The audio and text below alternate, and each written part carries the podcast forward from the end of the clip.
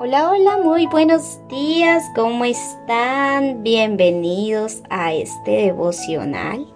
Y quiero comenzar con Primera de Samuel, capítulo 1, versículo del 4 al 6. Voy a leer la nueva versión internacional.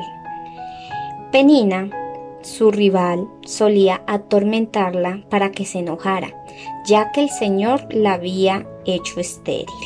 Amén. Y el título a la meditación del día de hoy es Dios comprende nuestros sentimientos.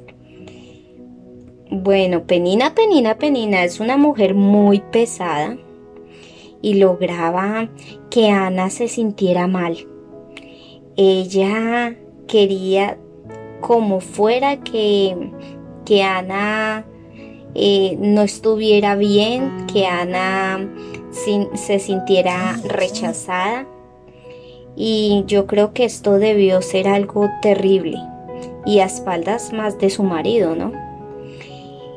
Así que yo me, me hice una pregunta y dije, ¿qué había en el corazón de Penina para humillar y burlarse así de Ana, que era estéril?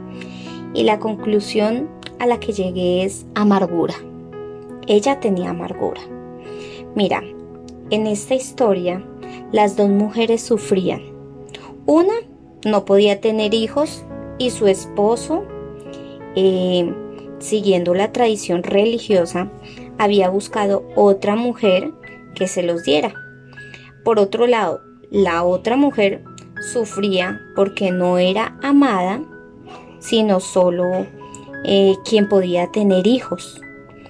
Sin embargo, las reacciones de Ana y Penina fueron diferentes. Ana llevó ante Dios su desventura, derramó su corazón pidiendo ayuda, mientras que Penina solo podía burlarse, humillar a su rival. Y, y me hago otra pregunta adicional. ¿Por qué no se refugió en Dios Penina? Así como lo hacía Ana. Y mira, estoy seguro de que así como el Señor arregló la situación para Ana, lo hubiera hecho también para Penina. Pero Penina no quiso la ayuda del Señor.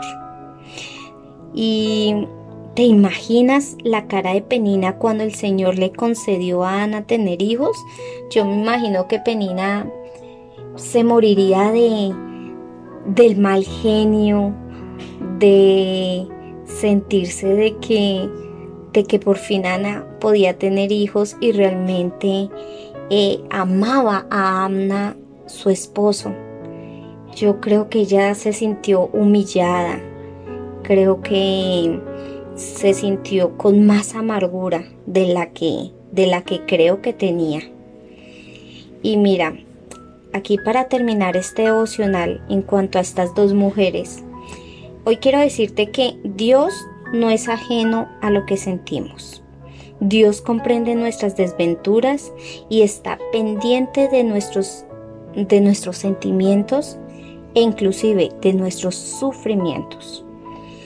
Eh, Dios es el único que puede arreglar lo doloroso y darle un final feliz. Solo, Él solamente lo que quiere es probar nuestro corazón. Y, y probarlo para, uno, para probar nuestra fe. Y segundo, para que percibamos cuánto necesitamos depender del Señor. Recuerda que Él tiene todo bajo control y en el momento justo sobre todo.